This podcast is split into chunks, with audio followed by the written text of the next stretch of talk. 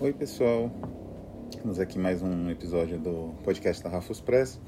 Eu tinha um praticamente pronto, né, um episódio pronto que ia falar sobre um, um outro tema, inclusive envolvendo história em quadrinhos e grandes autores do gênero, ou do, enfim, da mídia. Mas eu soube neste final de semana que ano passado faleceu Franco Maria Ricci. Né? E como eu não vi absolutamente nenhum comentário nos obituários, nos cadernos culturais da, da mídia, da grande mídia, da mídia né, formadora de opinião cultural, e como Franco Maria Ricci é um dos maiores, digamos assim, editores do século XX, eu senti na obrigação de fazer uma pequena homenagem, né? Até porque a editora dele me inspirou bastante. E eu vou fazer essa homenagem então baseado é, em duas, numa obra publicada pelo Ricci e numa série de livros é, que saiu, né, durante alguns anos na publicado pela editora dele, né, que trabalhava bastante com séries de livros, bastante com livros ilustrados, né. Ele desenvolveu a importância do Rich imensa, né, no design em geral, né. Ele morava numa casa com um labirinto lindíssimo, né, parecia um, um castelo, um palácio renascentista. E o Rich, a grande a importância dele, na verdade, é que ele, depois do o Kessler, do Conde Kessler no início do século XX, ele representou uma, um movimento de superação de certas concepções um pouco eh, extremamente passadistas do movimento Private Press. O movimento Private Press, eu já mencionei várias vezes aqui, esse movimento importantíssimo para a constituição de um pensamento independente na área da produção cultural, seja livro, seja música, né? Então, o, os private presses eles tiveram uma grande importância nesse sentido e o movimento começou com William Morris que é um escritor intelectual e militante político de imensa importância na segunda metade do século XIX.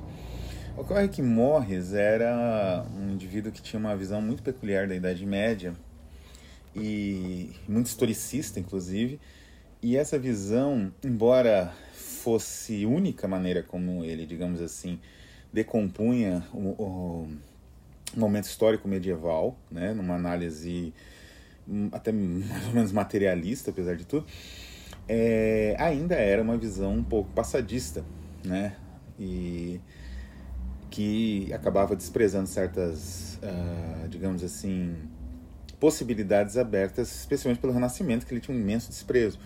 Então, o Conde Kessler e depois o, o Franco Maria Ricci eles conseguiram fazer uma ponte entre essas tradições renascentistas de editoração, que são essenciais, como Aldo Manúncio e outros, com o movimento Private Press, que é um movimento bastante moderno, contemporâneo, mas que tinha um olho muito vivo no passado, especialmente num passado idealizado, muitas vezes medieval. Então é uma importância capital. Sem Franco Maria Ricci, provavelmente a, digamos assim, o desenvolvimento né, editorial dessa percepção do, do, do William Morris, percepção mais independente e tudo mais, ele demoraria muito mais para se desenvolver. Outro aspecto importantíssimo no Rich é a confiança na curadoria. Né? O Rich era amigo, tem fotos né, dele abraçando o Jorge Luiz Borges. O Jorge Luiz Borges planejou e é a série que eu vou falar agora, uma série de livros para a editora do Ritchie, chamado Biblioteca de Babel, o nome de um ensaio importantíssimo do, do, do Borges, né? E, e, a Biblioteca de Babel, Borges fazia as introduções de todos os livros, que são, aliás, foram depois coletados e são um livro, né? De, de introduções do, do Borges, alguns é, seleções de contos, algumas poucas novelas e um outro romance. E essa coleção é espetacular, né? Eu vou falar então um pouco dela, mas antes só terminando a importância do Rich. Então é, é gigantesca, né? Ele foi provavelmente um dos um editor, como ele trabalhava com arte, a confiar nos seus curadores, nos seus é, assistentes editoriais, né? isso vai ter a ver com a segunda obra que eu vou comentar, a confiar e, e lançar coisas assim completamente, algumas delas são completamente absurdas, espetaculares, né, que não encontram casa editorial, nunca encontrariam casa editorial e não encontram casa editorial nem hoje. Então, o Rich ele é um editor visionário, é? é um, um homem que teve uma importância gigantesca para o mercado editorial e impulsionou um monte de iniciativas indiretamente. Né? E aí, quando da sua morte, ele é um cidadão riquíssimo, né? né? É, como o próprio Morris, nisso eles eram muito parecidos. É, a, a, digamos assim, a, o trabalho com livros é um trabalho desgastante oneroso, custoso. Então ele tinha dinheiro para gastar com isso, mas ele acabou completamente esquecido, né? Como eu falei, ignorado pelos cadernos culturais, pelos formadores de opinião, etc. E nem preciso dizer que do YouTube então é até pior. E o engraçado é que os livros do Rich eles existem no, no estante virtual, nos sebos, né? Inclusive eu adquiri um da coleção do Borges, né? É, através do estante virtual, com o selo, com o sebo Lop Lop, né? Então eu vou falar agora um pouquinho mais do dessa coleção que é a Biblioteca de Babel. Como eu disse, a coleção Biblioteca de Babel foi, digamos assim, coordenada em, direto ou indiretamente pelo Jorge Luiz Borges e é uma coleção de leituras fantásticas. Você vai encontrar de tudo nela, né? Uma boa parte das tradições fantásticas mesmo as não muito convencionais, as não ocidentais. Então tem o Po Sung Ling, né? Você tem as traduções das Mil Uma Noites, tanto Galan quanto Galan, né? Quanto o Burton, não é? Que transformaram as, as Mil Uma Noites numa obra muito própria, né? Muito deles mesmo, então é praticamente uma nova obra. O Borges reconhece isso, respeita isso e faz, né? A, a edição. Vamos ter também na Biblioteca de Babel alguns autores uh, pouquíssimo conhecidos, como Charles Hinton, que é um autor importantíssimo na transição para a moderna ficção científica, moderna assim, Wellsiana, né, a ficção científica em língua inglesa assim de Matisse Wellsiana, é, o Charles Hinton tem uma, fun uma função primordial ele também vai trazer clássicos do romance fantástico ou gótico, Diabo Amoroso, o Vatek, né? Uh, provavelmente não o, o, o Alpol, porque realmente qualitativamente ele é bem inferior ao Vatek. Uh, ou narrativamente, pelo menos, né? Ele vai trazer também alguns autores do século, bastante autores do século XIX, de várias tradições do fantástico. Então tem Hawthorne, tem uh, Chesterton. Século aí já quase século XX, né, 19 para o 20, tem uh, autores franceses, Lumblois, não é? Uh, também desse mesmo período. O Villiers de Lissadin, Henry James, né? Ou seja, é uma coleção ela não é completa, evidentemente. O Borges é o primeiro a dizer que isso é até uma ficção, isso não existe coleção completa não é de nenhum tipo de ficção, você faz escolhas, você faz recortes e você estabelece um corpus conforme qualquer tipo de metodologia que seja. No caso, provavelmente, do Borges era gosto, né? as, as obras que ele tinha mais apreciado. Ah, a italiana também tem Giovanni Papini, não é? Então, né, aqui vendo uma das edições, por exemplo, da Biblioteca de Babel, você vê lá Gustavo Meirink, Chesterton, Machen, Pirâmide do Fogo, uh, Jacques London, Leon Blois, Giovanni Papini, Henry James, esses os primeiros oito números, né?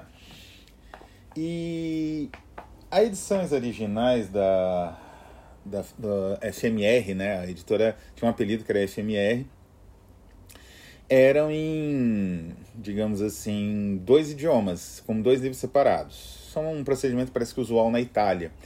A Hollow Press, que é uma, de, uma editora de quadrinhos independentes radical, que eu vou mencionar no próximo podcast, ela faz a mesma metodologia. Então, uma edição em italiano, traduzida, né, italiano, e uma edição em francês. No, a revista, nos últimos tempos também, e a, no caso a revista, acho que desde os anos 80, né, porque o, o Rit também tem uma revista de arte lindíssima, que era a revista, sei lá, que a Jacqueline Kennedy punha na sala, literalmente, porque a Jacqueline Kennedy elogiou essa revista, punha na sala milionária dela, né? É, e é, era um, um extremamente prazeroso para mim nas tardes assim mais monótonas da pesquisa, né, quando a pesquisa ficava meio monótona no meu doutor, tanto no mestrado quanto no doutorado na Unicamp, e na biblioteca do Instituto de Filosofia e Ciências Humanas da, da Unicamp, fica do lado do meu instituto, que é o de estudos, né, em literatura e letras, né, o IEL, e ficar folheando as edições da revista FMR que ficavam lá na, na biblioteca do IFISH. Porque era uma revista gigante, ela tem um formato imenso, não é? Ela parece um álbum, né? Ela tem um formato enorme.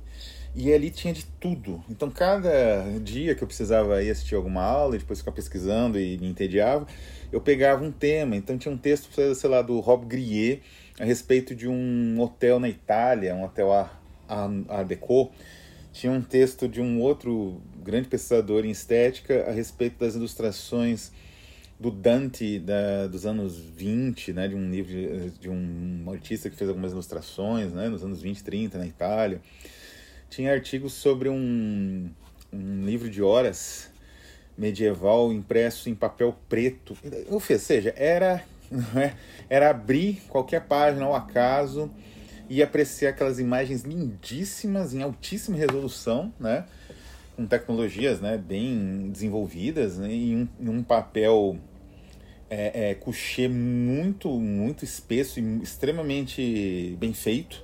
Não é o couché tradicional, né, enquanto dos livros aqui. Então é, era um prazer é, é, folhear essas revistas. Né? Mas voltando à coleção Biblioteca de Babel, então ela era editada em dois idiomas. Não é? no, na biblioteca, na, também na coleção de raros do, do IEL, não, não, acho que na Biblioteca Central da Unicamp, eu tive contato com alguns em italiano. Acho que era o Leon Blois e outros, né? É, e é engraçado que essa edição ela tem um design extraordinário, né? A, a, é muito característico a Biblioteca de Babel, porque o artista, eu não sei exatamente quem fez o projeto de IA, provavelmente foi o próprio Ricci, né, que coordenou, mas eu não sei quem fez o projeto de arte. Mas o que, que acontece? A capa tem uma espécie de moldura ao redor de uma imagem central. Nessa imagem central vem o nome da editora, o nome da série e o título na parte superior com o nome do autor. o nome do autor tem mais destaque, bem mais destaque que o título, o que é muito curioso, né? Ou seja, realmente o foco é digamos assim, no produtor daquele livro, né? É, e aí, claro, vem um blurbzinho, umas coisas assim, mas esses padrões geométricos, essa ideia dessa, digamos, dessa moldura na capa, não é? E que não, na, a, a, moldura não acompanha exatamente a, a dimensão da, do, do livro, ela chega até perto, né, de, da, da borda, ela não acompanha a borda toda. É espetacular, né? a, o próprio formato do livro ele é alongado, então a, a, leitura é muito mais confortável, não é? E embora ele pareça bem frágil, porque ele a capa é de papel, não é?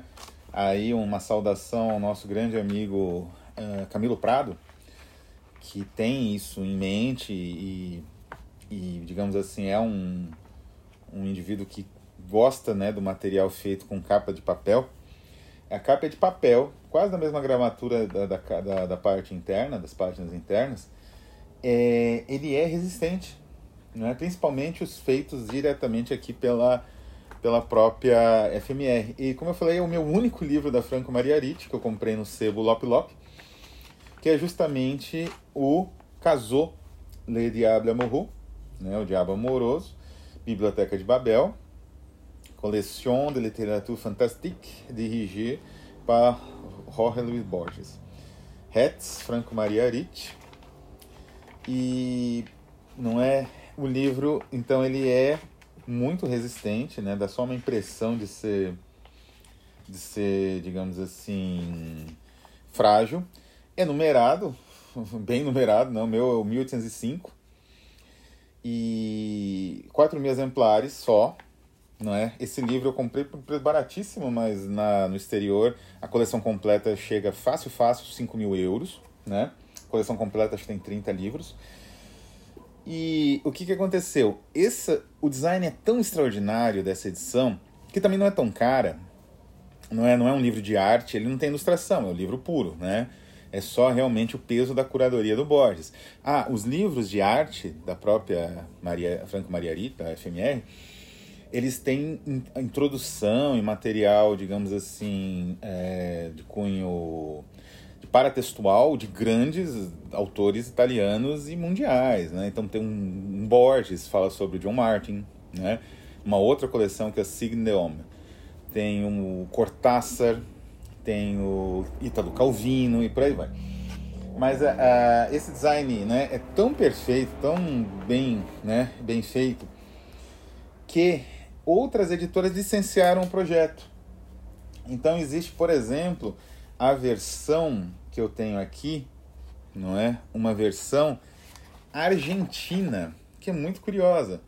La Biblioteca de Babel, não é? Ela tem o mesmo formato, a capa é parecida, tem o mesmo nome, né, da série, e é feita na Argentina. Ediciones Libre, Libreria La Ciudad, Maipú, né? E edição, expressamente atualizada para edições livraria. Aí vem o original, que é uh, de Parma, Milão, Franco Mariariti. Então, uma edição, edição licenciada que eu tenho aqui no caso do Giovanni Papini, não é? O Espelho que Foge. E uh, uma editora bem maior, que é a Ciruela, posteriormente também licenciou e publicou. Não é? Publicou acho, praticamente toda a coleção. A Ciruela tem, não é, a Stevenson, Wells, né? Melville, uh, Alarcon, Oscar Wilde, como eu falei, são os grandes realmente, né? E a Ciruela, então, ela publicou a, o material original não é da também autorizada pela Franco Maria Ricci, né? Marcela Boneski que fez o, o design de capa, extraordinário. Então, grandes editoras ou até livrarias independentes e tal, é, tem em Portugal também, eu não lembro se é antigo na Afrontamento, também licenciou, porque é um design extraordinário, né? E até mesmo é engraçado que essa percepção do Franco Maria Ricci iria para outras editoras, né? Esse livro alongado, esse formato que é muito interessante, muito gostoso de ler, ele iria, por exemplo, para a Monte Abraxas, de Danguet, da Romênia, grande editora da Romênia, que produziu uma série de livros, como né, a editora aí no caso era a L'Homme Récent, não é? ou a Les Editions de l'Oubli, né, as edições do esquecimento, as edições de l'Oubli, que é exatamente uma homenagem a esse formato alongado. Depois ele, já com Monta Braxas, ele faria mais alongado ainda, radicalizaria, né? E a própria Rafus Press, na homenagem ao Borges, The Conspirators, utiliza esse mesmo formato. Então é um, um exemplo, né, do brilhantismo do Franco Maria Ricci e como é um homem importantíssimo, né, no painel cultural e editorial que faleceu silenciosamente no meio de uma pandemia destruidora da humanidade que ele tanto valorizava, né, como um homem quase renascentista que ele era, e de certa forma caído no esquecimento. Bom, nossa segunda parte então da homenagem, dessa homenagem ao Franco Maria Ricci, é comentar um livro que ele publicou, que eu não tenho no original, é mais um desses livros que custa aí na casa das dos milhares de euros, né? Se você encontrar, uh, em geral em casa de leilão, Christie's, esses assim, que é o Codex Serafinianus, de Luigi Serafini. Ele foi publicado nos anos 80, né? Esse livro, e ele foi escrito, escrito, digamos assim, ele foi produzido pelo Luigi Serafini durante mais ou menos dois anos. E parece que é um período superior a 30 meses, né? até mais de dois anos. Uh, existe uma descrição muito interessante da recepção desse livro. Na verdade, quem fez essa recepção desse livro foi Alberto Mangel. Né? Alberto Mangel é um, um, digamos assim, colecionador intelectual do livro, que foi várias coisas na vida. Argentino, né? Ele foi, por exemplo, secretário do Jorge Luiz Borges, leitor, né? Quando Borges ficou totalmente cego, não é? Isso foi cedo, né? Acho que com 40 anos, sei lá. 30 e poucos ele já estava bastante cego, acho que já não conseguia ler. com 40 ele já estava completamente cego. O Mangel, bem jovem, fez o papel de leitor. Lia os livros para o Borges, né? E essas experiências ele relata num livro, um livro saborosíssimo que eu recomendo a todos, que é o História da Leitura. Pois bem, no mesmo História da Leitura, ele, ele também relembra uma outra função que ele exerceu na, na, na vida dele, né? um outro emprego que ele teve, que foi o de editor do da, da casa editorial FMR, da Franco Maria Ricci. E ele recebeu o manuscrito original do Codex Serafinianus, né? enviado pelo próprio Luigi Serafini. Então, na descrição que ele faz é muito interessante, é curtíssimo, é um parágrafo, né? Mas ele fala que ele recebeu aquele material gigante, enorme, né? Porque ele tem um formato de um álbum, né? Um formato gigante, assim, ele é, é maior. A edição que eu tenho, vou comentar um pouco dela em breve, mas assim, já, já falo um pouco das dimensões. Ela é maior que muitos livros de luxo, assim, usuais, né? Que a gente costuma ver. Ela é maior. então ele recebeu aquele, aquele manuscrito gigante em papel sapardo, amarrado e ele abriu e viu aquela obra in, espetacular, inacreditável e levou para o chefe dele, né, para o próprio Rich, que não, não, vamos publicar, vamos publicar, né? E mas precisava evidentemente de um paratexto que situasse essa obra estranhíssima e praticamente com poucos pares na história da literatura e da escrita, da literatura com certeza, na história da literatura recente e até mesmo mais antiga. Não é? Talvez o Voynich Manuscript, né, o manuscrito Voynich seja um exemplo, enfim. É... E o escolhido para fazer esse paratexto né, da primeira edição foi o Italo Calvino, né, que escreveu um texto, aliás, extraordinário.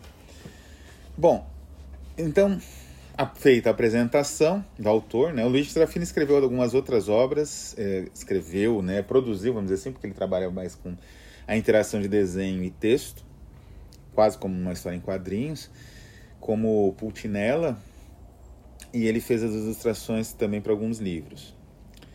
Todos bem raros, bem difícil de achar, aliás. E mas o que, que trata realmente o Codex Serafinianus, né?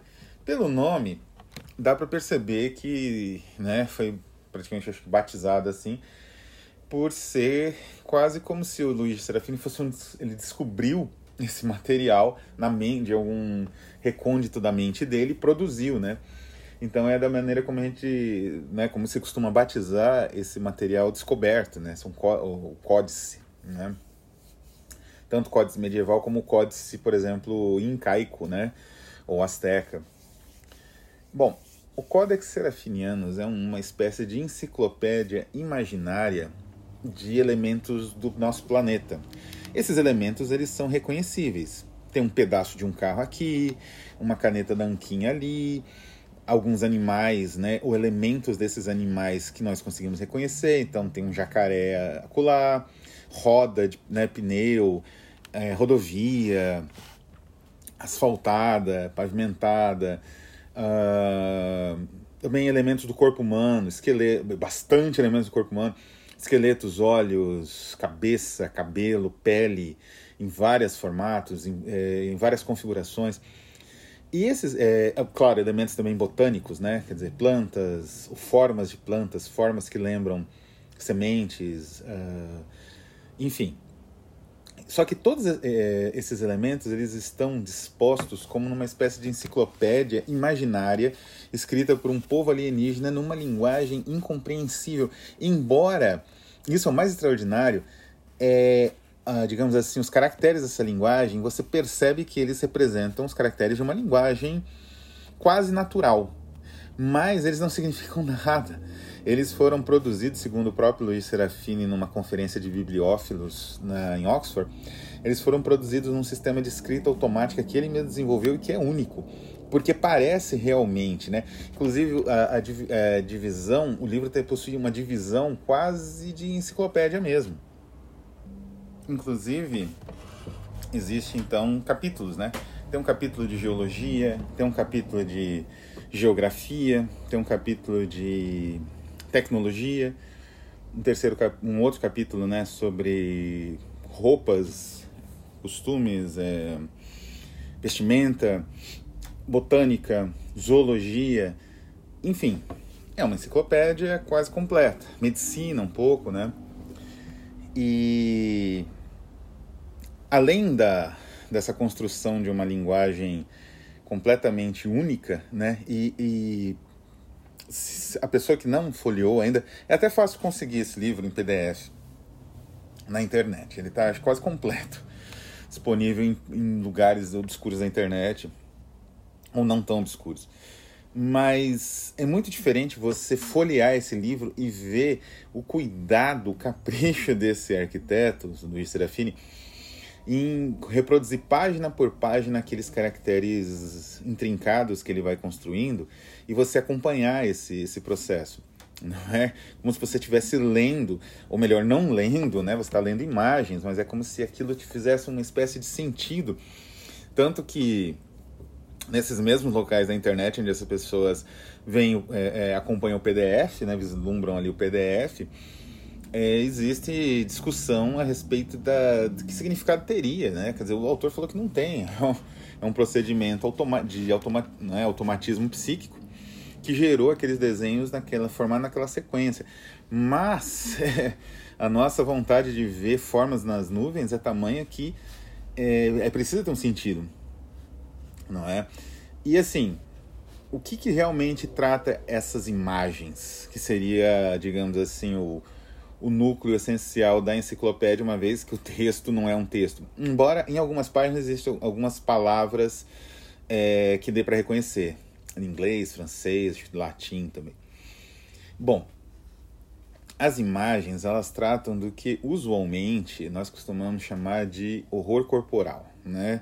Esse é um termo que ficou um pouco banalizado, é muito recorrente e trata em geral de produções cinematográficas, às vezes literárias, narrativas, né?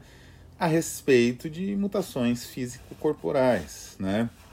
Não há, não há, nada realmente novo nisso, né? Porque mutações físico-corporais desde o vídeo e mutações em termos de mutilação com resultados, digamos assim, razoavelmente terroríficos, existem em SAD, né? Em, em sei lá, Batelia, em vários outros autores, até nada. Ah, Victor Hugo, né?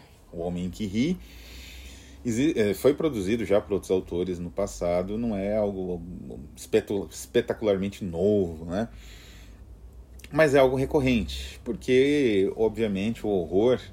O nosso corpo produz uma quantidade considerável de horror, seja por si mesmo, porque ele é um corpo, não é, é aquela mais ou menos aquela metáfora, imagem construída no, no, no livro do Marão de Munchausen, da cabeça separada do corpo. É? Então nós temos um corpo e uma mente, e essa mente não aceita que esse corpo tenha fluidos, e, né? esses fluidos um fedor. Então nós tentamos desesperadamente evitar que esses fluidos e esse fedor domine tudo, não é? E isso provoca horror. Por outro lado, esse corpo muda, não é? Da, da infância, adolescência, idade adulta e da idade adulta à velhice.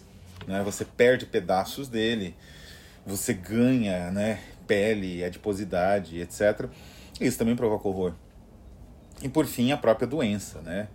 As múltiplas formas como o nosso corpo pode se quebrar, né, ser destruído por alguma doença, alguma enfermidade, provocam igualmente um horror, talvez o maior de todos os horrores. E o nosso amigo Luiz Serafini explora exatamente esses sentidos do horror. Né? É uma obra bastante. vários das sequências, né? É, existe nessa obra, e isso é um texto que faz muito tempo estou tentando publicar em pesquisa é, no meio né, da pesquisa em história em quadrinhos, mas é muito difícil. ainda não tive essa oportunidade, que é o fato do trabalho do Luigi Serafini ser basicamente, digamos assim, estruturado em torno da, de uma espécie de sequência visual, né? Então os desenhos são pequenos, como, quase como microcontos. E essas sequências visuais elas giram em torno justamente da mutação corporal em termos horroríficos, né? Uma dessas sequências, por exemplo, eu não vou me lembrar exatamente que parte do livro, né? Porque você vai, enfim, o livro vai é, você vai emergindo, né? Você vai né, mergulhando dentro dele, mas há um processo tecnológico de retirada da pele de um, né, de um ser vivo, um ser humano, que é transformado em esqueleto, como se fosse um, um processo industrial, meio industrial, meio artesanal. Então tem algo de máquina ali e algo, obviamente, de corpo, só que sem sangue. E é muito perturbador esse desenho. Muito bem feito, muito bem pensado tudo, né? Então eu, eu colocaria o Codex Serafinianus como um dos grandes exemplos de horror corporal, né? De body horror, né? como se fala, horror do body, né? o body horror, na produção assim visual recente, né? Ele consegue efeitos, né? de eh, perturbadores e o processo dele, na verdade, é um, um processo sintético, né? Ele trabalha com uma síntese do corpo humano com elementos tecnológicos, minerais, vegetais e animais. Né? Então, essa síntese é que provoca a inquietação e essa inquietação o terror. É um trabalho, não preciso nem dizer, extraordinário e que, enfim, é, é muito infelizmente é um trabalho muito raro, muito difícil você ter acesso, né? Eu tive acesso, foi um dos últimos livros que eu comprei, não, não o último, né? Mas foi um livro que eu comprei na Livraria Cultura, numa outra época, anos atrás. E ele foi publicado numa edição econômica. Econômica, coloquem abaixo de 2 mil, 5 mil euros. É econômico, né? Uma edição econômica pela editora Risoli, que é uma outra editora de arte italiana, muito boa. E é uma edição espetacular da Risoli, né? É como se fosse a segunda edição. Curiosamente, ela não tem o Orbis Pictus, que é o ensaio introdutório do Italo Calvino, talvez por uma questão de direitos autorais. E é uma pena, porque esse ensaio é magnífico. Não é? Eu não sei se ele chegou a ser publicado alguma vez no Brasil ou em alguma outra coletânea, mas o título é Orbis Pictus. Né? Por outro lado, a edição da Risoli tem uma coletânea chamada The Codex, com uma série de textos a respeito do Codex dos mais diversos autores contemporâneos. Uma pena que esse texto está em italiano, mas acho que não tem grandes problemas, dá para ler tranquilamente. Então, é, dá para encontrar a edição da Risoli, não é impossível, vale a pena, é? embora pareça o livro mais bizarro. Uma das exercícios imaginativos que eu faço de vez em quando é pensar em, no momento em que a civilização se extinguir, não é um momento que está muito distante, a civilização humana, e uma raça alienígena, um povo alienígena chegar no nosso planeta e, enfim, buscar. A natureza tomou conta de tudo, né? Então eles vão buscar evidências da. Mas ainda vai ter alguns sinais de vida inteligente disponíveis. Eles vão buscar no meio desses sinais qual que seria, né, o que, que seria ali a, a espécie que viveria ali, a espécie inteligente, e qual o motivo da extinção, e encontrariam, o primeiro livro que eles encontrariam, nesse caso, nessa minha, digamos assim, é, construção mental, né, utópica seria o Codex Serafinianos. E é a partir dali, desse Codex Serafinianos, eles tentariam estabelecer o que foi a humanidade lendo esse livro. Não é? Ou tentando ler e decifrar, como se fosse uma pedra de roseta. Seria realmente algo extraordinário. E, enfim, provavelmente, talvez fosse até o que o próprio Luiz Serafini pensou quando ele parou a vida dele durante 30 meses ou mais para digamos assim, produzir essa obra, uh, enfim, incomparável, justamente porque não existe muito poucas com a mesma natureza.